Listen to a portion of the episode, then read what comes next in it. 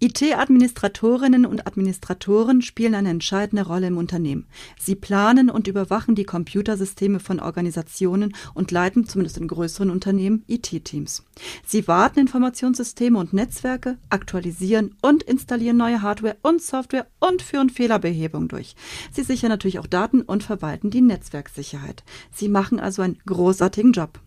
Und mit der zunehmenden Digitalisierung und der Notwendigkeit, sichere Netzwerke und Informationssysteme zu gewährleisten, wird ihre Rolle in der Cybersicherheit immer wichtiger.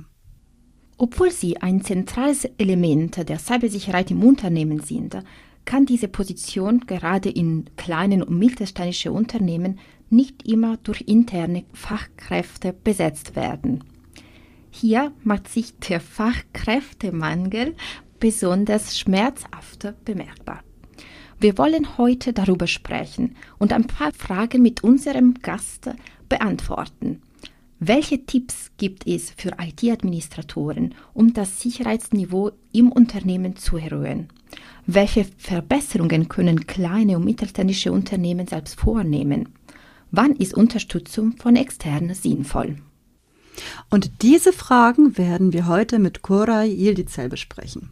Herr Yildizel arbeitet seit zwei Jahren als Director Security Operations bei SureSecure GmbH und diese ist seit 2020 auch Partner bei der Allianz für Cybersicherheit. Wir, das sind Simona Autoritano und Agnieszka Pawlowska. Und damit herzlich willkommen zu einer weiteren Folge von Cybersnacks, dem Cybersicherheitspodcast der Allianz für Cybersicherheit. Herzlich willkommen!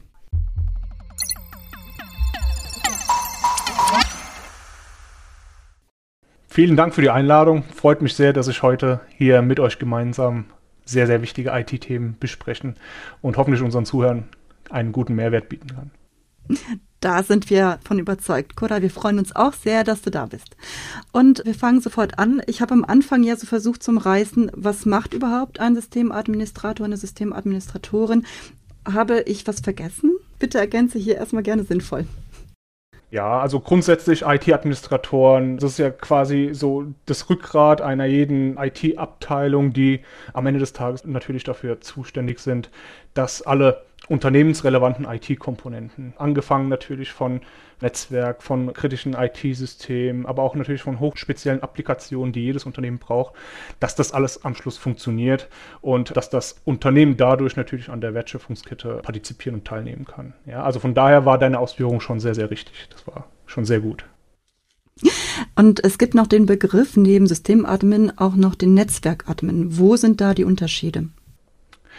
Also IT, das ist nur so die Oberdisziplin, würde ich das jetzt mal nennen. Ja, und unter diesem Oberbegriff IT gibt es halt verschiedene Unterdisziplinen. Ja, und klassischerweise hat man natürlich in so einem Unternehmen eben die Systemadministratoren, die den Fokus haben auf die Betreuung, Wartung, Installation von IT-Systemen. Und daneben gibt es halt auch die Kollegen aus der Netzwerkadministration, die am Ende des Tages natürlich für das Fundament zuständig sind, das heißt für die Netzwerkkomponenten. Das kann man sich so vorstellen wie eine Autobahn.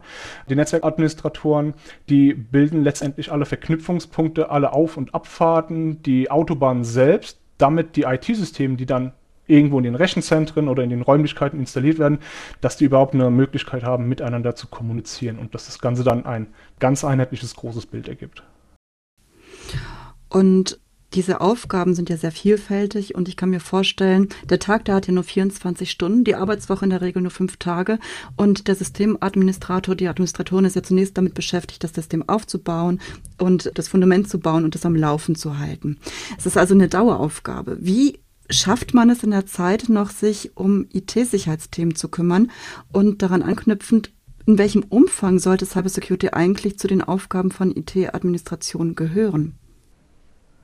Ja, also so im klassischen Cyber-Security-Umfeld oder in der Disziplin IT-Security, das ist letzten Endes auch nochmal ein Subthema eben der Disziplin IT im Allgemeinen, gibt es natürlich hochspezialisierte Fachkräfte, die halt technologische, aber auch strategische IT-Ziele betreuen.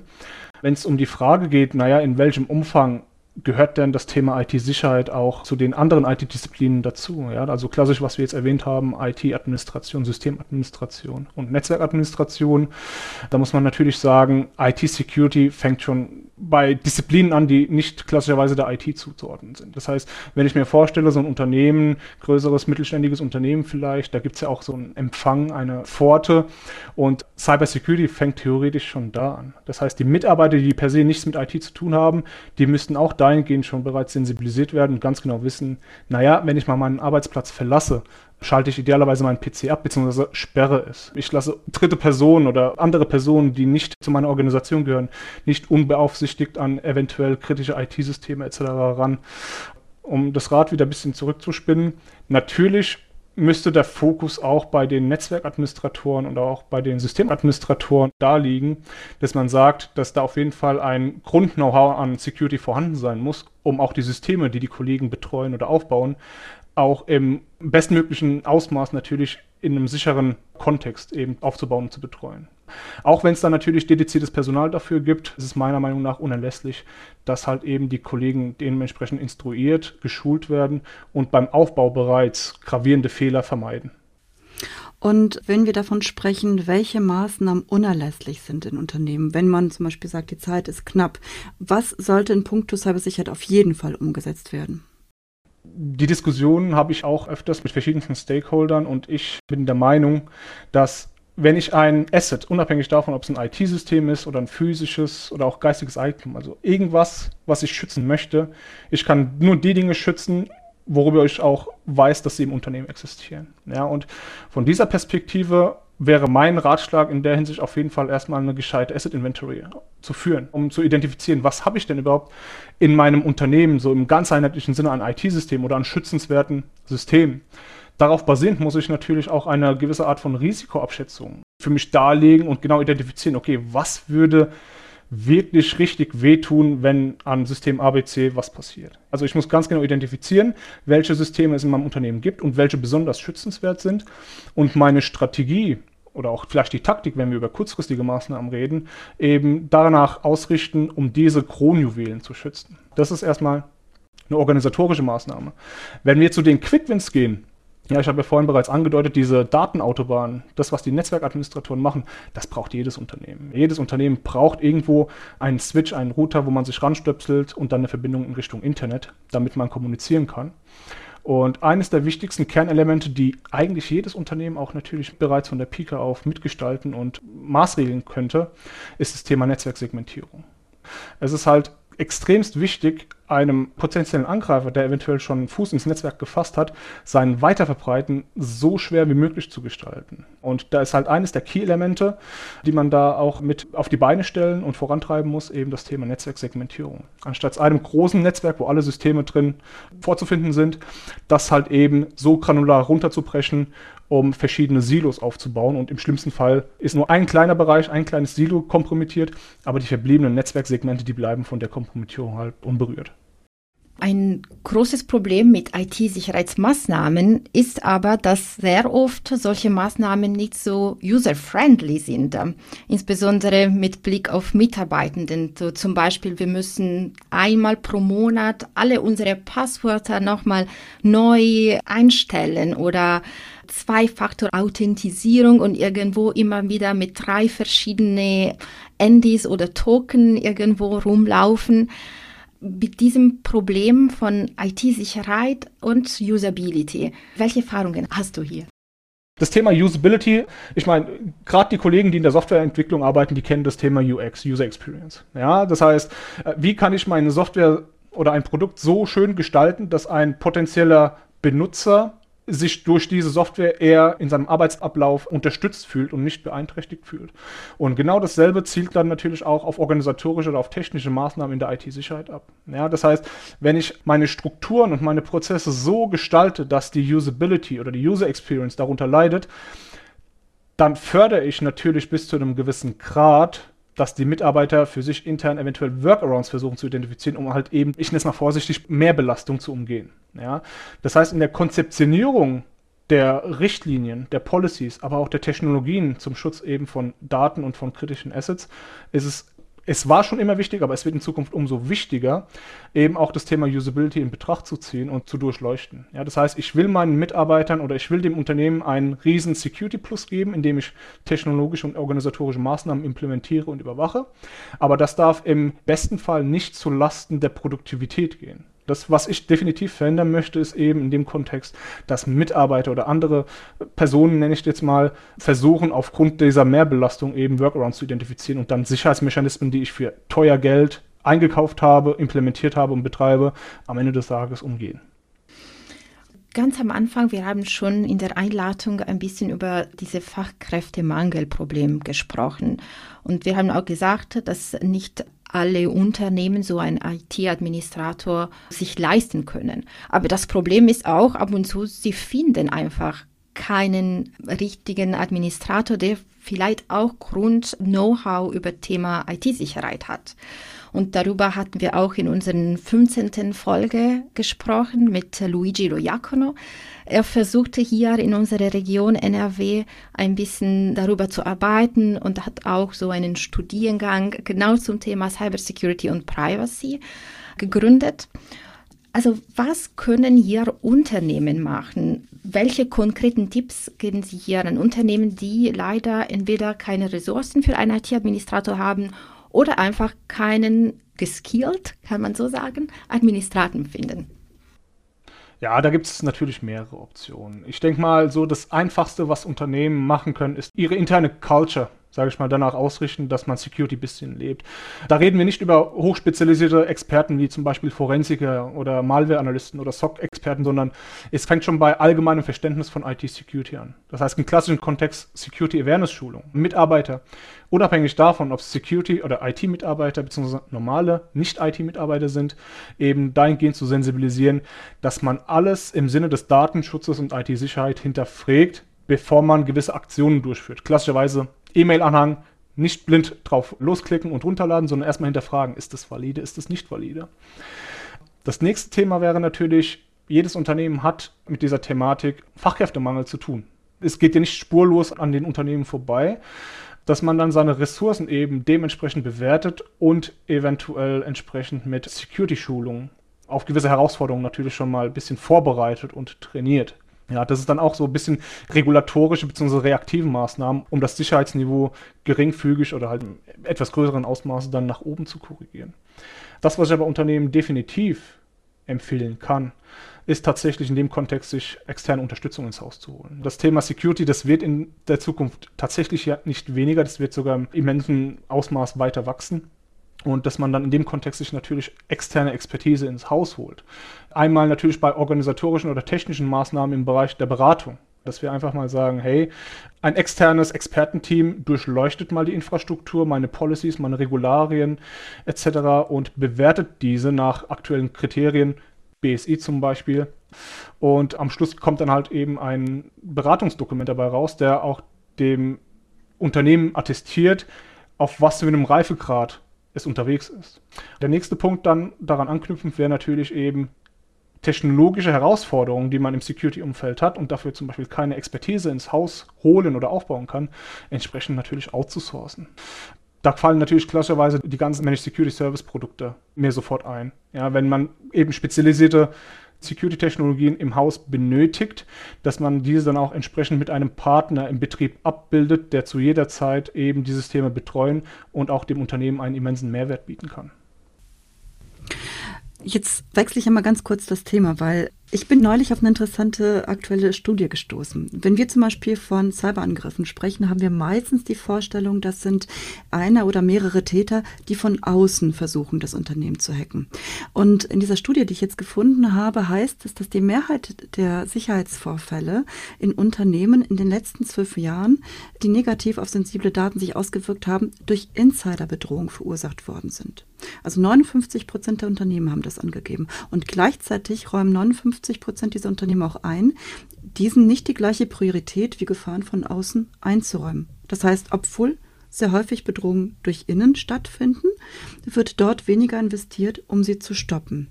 Wieso ist das deiner Meinung nach so und wie sind Unternehmen deiner Meinung nach auf Innentäter vorbereitet? Hm. Das kennt man auch so vielleicht aus dem privaten Umfeld. Man hat sein Grundstück, sein Haus und man geht immer davon aus, dass die Gefahr von außen lauert, dass der Einbrecher eventuell von außen eindringt, Fenster kaputt schlägt, etc. pp.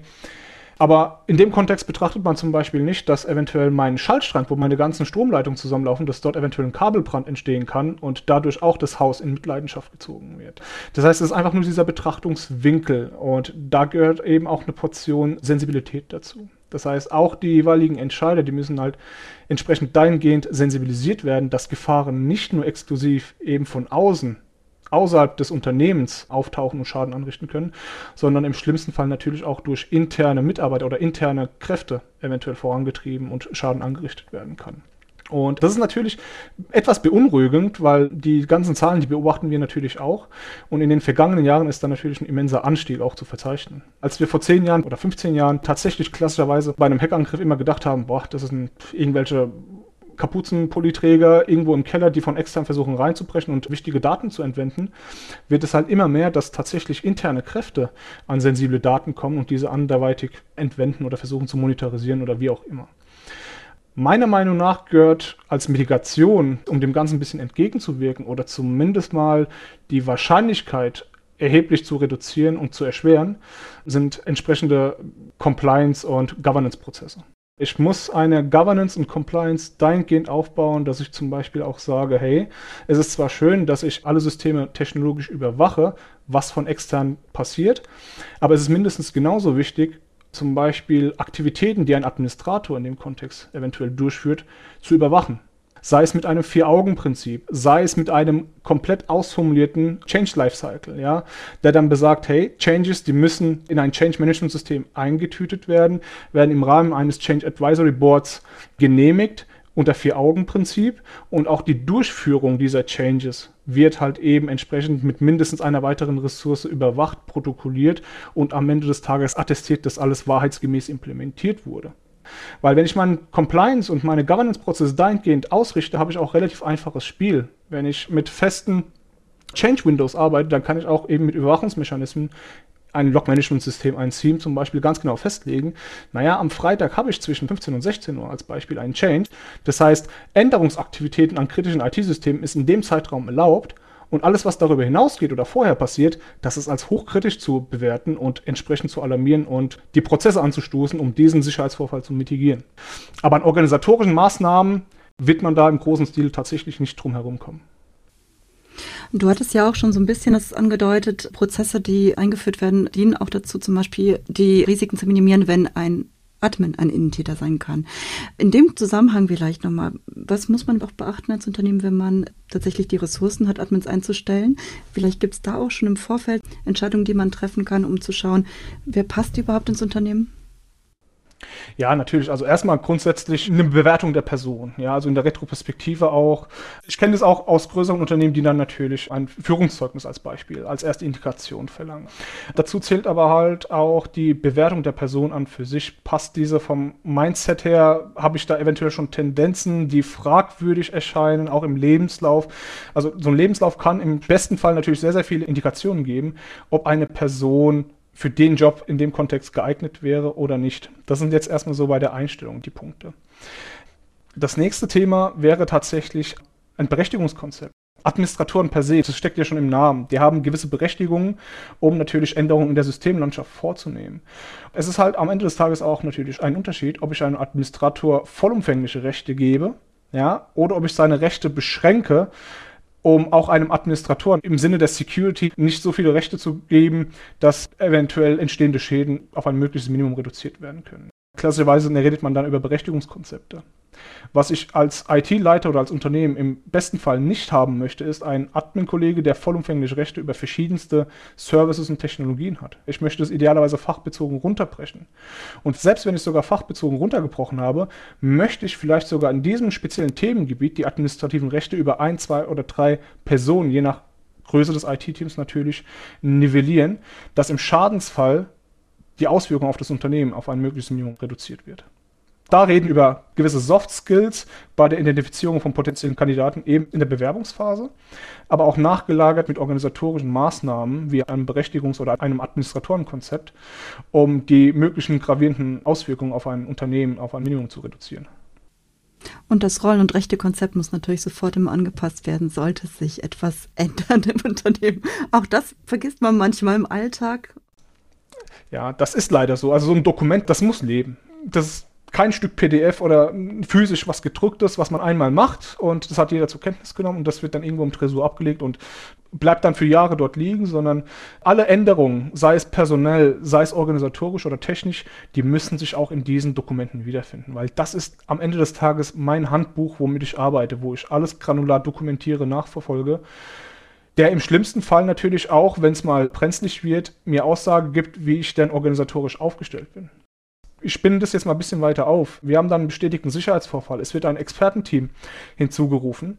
Und dann ist es natürlich Gold wert in der Bearbeitung eines Sicherheitsvorfalls, wenn diesem Expertenteam sofort ein aktuelles Berechtigungskonzept oder Admin-Konzept vorgelegt werden kann und die dann sehen, hey, okay, wir haben es gesehen, wir können sofort mit der Arbeit anfangen.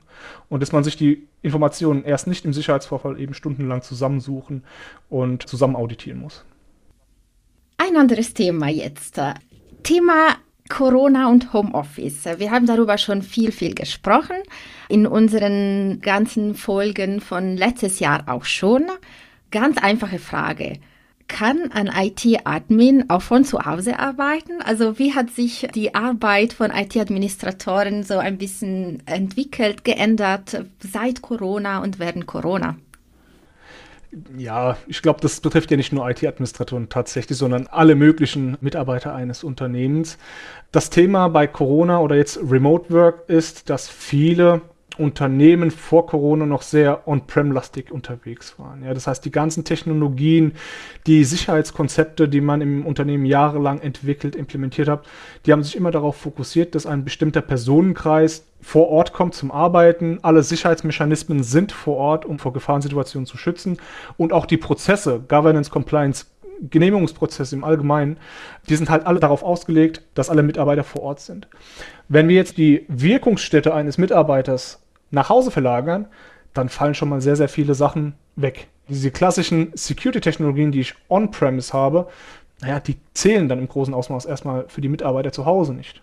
Das heißt, da muss auch ein Switch im Umgang mit diesem Thema passieren, dass man halt Remote Work als das neue Modern Work wirklich auch identifiziert, verinnerlicht und seine Schutzmechanismen, sei es prozessual, organisatorisch oder technisch, darauf auslegt, um den Schutz bereits auf dem Endpoint oder im Netzwerk, im Heimbereich bei den Mitarbeitern bewerkstelligen zu können. Also da wird es auch in Zukunft natürlich eine gewisse Art von Transformation geben, oder die gibt es ja bereits schon, die wird aber in naher Zukunft noch mehr zulegen als bis jetzt schon. Sie haben schon den Begriff Endpoint kurz erwähnt. Können Sie vielleicht für unsere Zuhörer und Zuhörerinnen so ein bisschen näher erläutern, was ist das Endpoint Protection und Benutzerrechtverwaltung? Also welche Rolle sie spielen, insbesondere im Zusammenhang mit Homeoffice? Also Endpoint-Schutz, klassischerweise von früher kennt man ja Antivirenlösungen, die auf einem System installiert werden und basierend auf Signaturen identifizieren, ist da jetzt was Böses oder ist diese Datei legitim, ist es nichts Böses. Und Endpoint Security umfasst jetzt mehrere Disziplinen im Bereich Schutz der Endpunkte. Unter anderem auch weiterhin natürlich das klassische Antivirensystem, was auf Basis von Signaturen arbeitet, aber angereichert natürlich in der heutigen Zeit mit wesentlich mehr Intelligenz und auch mit wesentlich mehr Funktionen. Dazu zählt zum Beispiel das Thema Endpoint Detection Response. Das heißt, Systeme, die mit modernen Endpoint Protection Lösungen ausgestattet werden, die sagen nicht mehr im klassischen Sinne einfach nur, naja, die Datei ist böse oder die ist nicht böse, sondern der Administrator oder der Kollege, der diese Systeme betreut, der kriegt schon Anhaltspunkte über potenzielle feindliche Bewegungen auf dem System. Das heißt, wenn ihr zum Beispiel eine E-Mail bekommt, ihr lädt eine Excel-Datei runter, weil ihr dacht, naja, das sind vielleicht legitime Daten einfach enthalten, womit ich arbeiten muss. Nachdem ihr das runtergeladen habt, wird ein Makro gestartet, baut eine Verbindung zu irgendeinem Land auf, lädt sich da irgendwelche Codeschnipsel runter, kompiliert das und dann wird da ein Stück Schadsoftware ausgeführt. Das würden wir komplett in dieser chronologischen Reihenfolge mit modernen Endpoint Protection Lösungen identifizieren und könnten ganz genau sagen, hey, das ist ein legitimer Prozess, das ist so oder nein, das Stück Software, das Stück Excel, die macht jetzt Sachen, die es eigentlich nicht machen sollte. Ich isoliere jetzt mal das System, damit da kein weiterer Schaden entsteht. Das hat also diesen Blickpunkt tatsächlich auf das Thema Endpoint und das klassische Antivirensystem ist dort wirklich mit weitreichenden Features, mit sehr, sehr modernen und intelligenten Features angereichert, dass auch Administratoren, die das betreuen und darauf reagieren müssen, immense Mehrwerte haben und vor allem auch sehr, sehr schnell und adäquat reagieren können. Das ist das Thema Endpoint-Schutz. Zum Thema Berechtigungskonzept.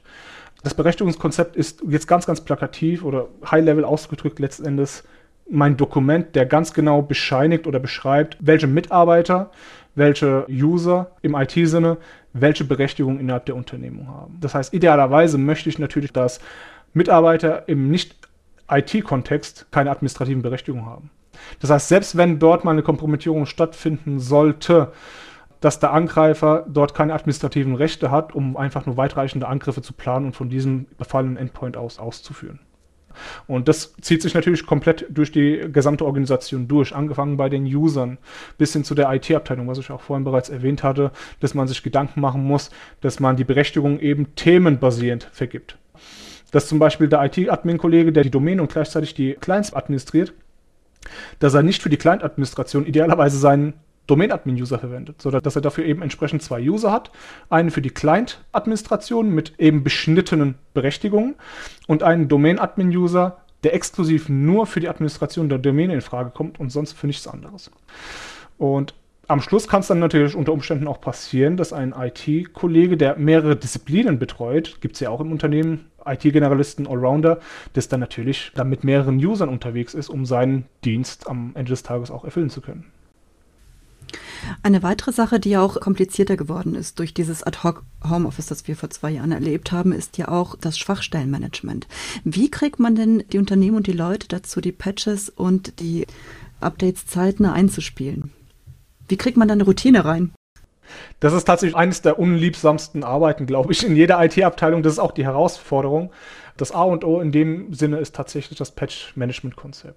Man muss das konzeptionell so aufstricken, dass die Prozesse so filigran wie möglich gestaltet werden und so problemlos wie möglich durchlaufen und initiiert werden können. Ja, am Ende des Tages muss das Patch-Management tatsächlich auch ein Stück weit Chefsache sein und idealerweise hat dann natürlich jemand die Verantwortung dafür und hält da auch die Hand drüber und sagt, hey Leute, hört mal zu, wir haben einen Patch-Management-Prozess, da sind kritische Findings, bis Freitag End of Business müssen diese alle bereinigt worden sein. Also da kommt wieder das Thema Compliance mit ins Spiel. Ich brauche einen Prozess, ein Organ, der für mich diese ganzen compliance-relevanten Themen überwacht und entsprechend auch steuert. Nochmal eine weitere Feinheit ist da zum Beispiel auch, wenn Dienste dann in der Cloud sind. Wer muss da patchen? Gibt es eine Regelung, ob es der Systemadmin im Unternehmen ist oder der Cloud-Betreiber? Wie sind da deine Erfahrungen?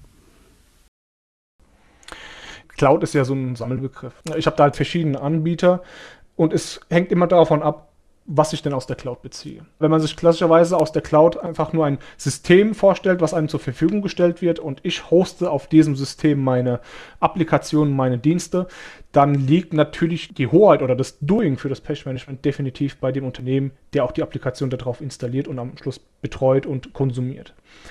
Wenn ich aber im klassischen Sinne aus der Cloud Dienste in Anspruch nehme, Software as a Service. Office 365 als Beispiel. Dann obliegt natürlich das Thema Patch Management, dass die Systeme entsprechend geschützt und gepatcht und auf dem aktuellen Stand gehalten werden, natürlich beim jeweiligen Anbieter, der diese Dienste zur Verfügung stellt. Also da muss man schon tatsächlich darunter entscheiden, ob ich einfach nur eine Plattform in, in der Cloud kaufe und meine Systeme selbst hoste, dann liegt das alles komplett bei mir. Oder wenn ich einen Dienst, eine Blackbox nenne ich das jetzt mal, kaufe, dann ähm, liegt das alles tatsächlich beim Hersteller. Aber idealerweise sollte man dann natürlich nochmal in die Vertragsdokumente reingucken. In den meisten Fällen ist es dort auch ganz klar deklariert, wer für das Patchen zuständig ist. Aber das sind so ungefähr die Einteilung. Also alles, was ich selbst installiere und am Schluss konsumiere, dafür bin ich zuständig. Und alles, was ich nur als Konsument in Dienst gestellt bekomme, als Service, da ist tatsächlich der Vendor am Ende des Tages dafür verantwortlich. Und mit Blick auf die Uhr hätte ich noch eine letzte Frage. Wir haben schon gesagt, Sie sind schon seit zwei Jahren Partner der Allianz für Cybersicherheit. Und wir haben auch hier in dem Podcast auch schon die Allianz mehrmals vorgestellt. Jetzt, äh, ja, meine Frage, was bedeutet der Partnerstatus für Sie? Ja, der Partnerstatus, der bedeutet für uns letztendlich erstmal Gleichgesinnte. Ja. So IT-Security ist was sehr, sehr Spezielles. Das ist wie bei den Motorradfahrern. Die Motorradfahrer, die grüßen sich ja auch immer so ein bisschen. Ja, und bei IT-Security ist es tatsächlich auch so. Und es ist halt immer schön zu wissen, dass wir so eine Plattform oder ein Forum haben, wo IT-Security-Experten sich zu unterschiedlichsten Themen miteinander austauschen und gegenseitig natürlich Mehrwerte bieten können. Und da sind wir auch sehr, sehr dankbar dass wir Teil der Cyber-Allianz sind und haben da bereits auch in der Vergangenheit schon sehr, sehr gute und wertvolle Kontakte knüpfen können und hatten auch bereits Situationen, wo wir Partner gewisse Mehrwerte bieten konnten, aber auch wir gewisse Mehrwerte geboten bekommen haben und fand das wirklich sehr, sehr spannendes und angenehmes Thema.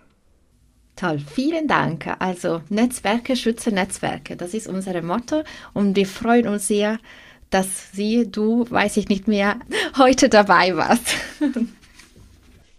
Ja, Dankeschön. Hat mir auch sehr, sehr Spaß gemacht und der Dank geht auch definitiv in eure Richtung. Aber du bist noch nicht ganz entlassen, Koray, nämlich jetzt ist Zeit für unseren Cybersnacks-Radar. Am Ende des Podcasts stellen wir immer Themen vor, die cybersicherheitsrelevant sind, von denen wir denken, da muss man einfach mal einen Blick drauf haben. Du darfst gerne anfangen. Ich darf gerne anfangen. Okay, Dankeschön.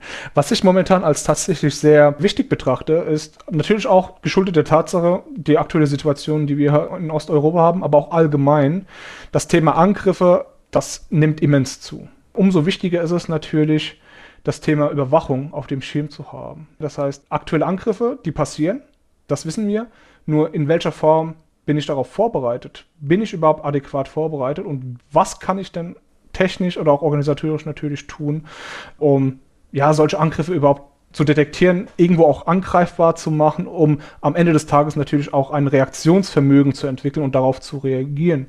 Und daher finde ich gerade solche Themen wie Managed Detection Response oder Endpoint Detection Response als technologische Lösung auch ein Theme. Was macht ein SOC wie arbeitet ein SOC? Welche Technologien kommen im SOC vor?